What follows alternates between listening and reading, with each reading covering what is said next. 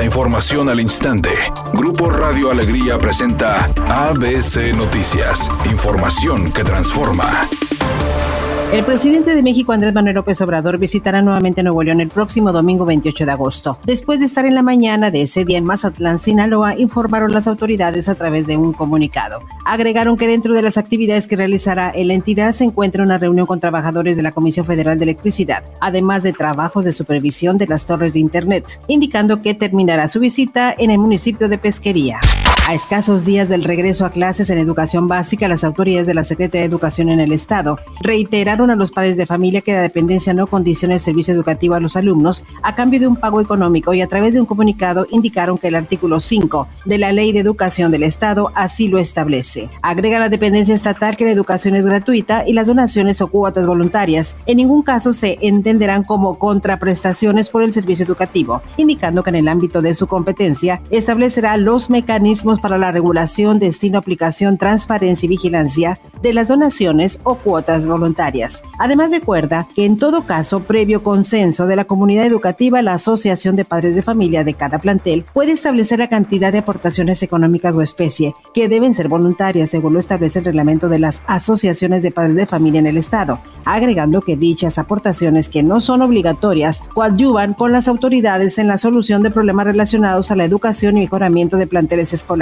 Finalmente dio a conocer que el próximo lunes 29 de agosto, más de un millón de estudiantes y 48 mil docentes retomarán actividades escolares, afirmando que para muchos niños y niñas esta será su primera experiencia vivencial en un aula de clases.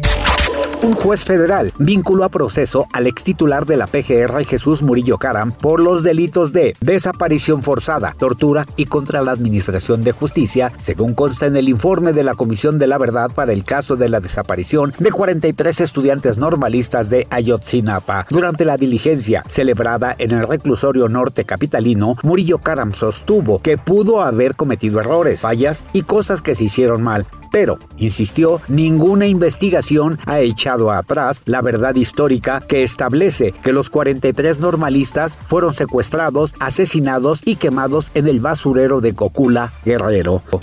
Editorial ABC con Eduardo Garza. Los antros y cantinas racistas de San Pedro ya fueron sentenciados por el alcalde Miguel Treviño y la Profeco. Van a empezar operativos y los van a sancionar. Al menos eso es lo que dicen. Pero hasta no verlo, no creerlo, porque esta no es la primera vez que la autoridad dice que van a actuar y al final de cuentas el racismo y la intolerancia sigue imperando. ¿A poco no? Al menos esa es mi opinión y nada más. ABC Deportes informa. Los Tigres no se confían. En el campamento del equipo felino no existe exceso de confianza por enfrentar a unos Pumas maltrechos. Miguel Herrera le restó importancia a la goleada de 5-1 que su rival de este miércoles recibió el pasado fin de semana ante el Santos. Eso es subjetivo, porque cuando un equipo recibe una goleada, al siguiente partido se pone las pilas, trabaja mejor y trata de solidificarse más. Nosotros perdimos 3-2 contra el Cruz Azul y aquí pareció que nos metieron 100 goles. Mencionó Miguel Herrera en rueda de prensa. Eso nos obliga a los directores técnicos a trabajar en la defensiva. Pumas estará pensando en eso, solidificarse más, más fuerte en los goles recibidos de local, mencionó el técnico felino. Sobre la lesión del uruguayo Nicolás Diente López, el estratega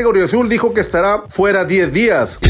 Cada vez son más fuertes los rumores que indican que la cantante Dana Paola se sometió a una cirugía de banda gástrica para perder peso rápidamente. Y es varias marcas internacionales al parecer se habían acercado a ella, pero no se habían concretado los contratos por su peso. Ahora que está delgadísima, puede anunciar lo que se le venga en gana. Es una tarde con cielo medio nublado. Se espera una temperatura mínima que oscilará en los 28 grados. Para mañana jueves se pronostica un día con cielo medio nublado. Una temperatura máxima de 34 grados, una mínima de 24. La actual en el centro de Monterrey, 35 grados. ABC Noticias, información que transforma.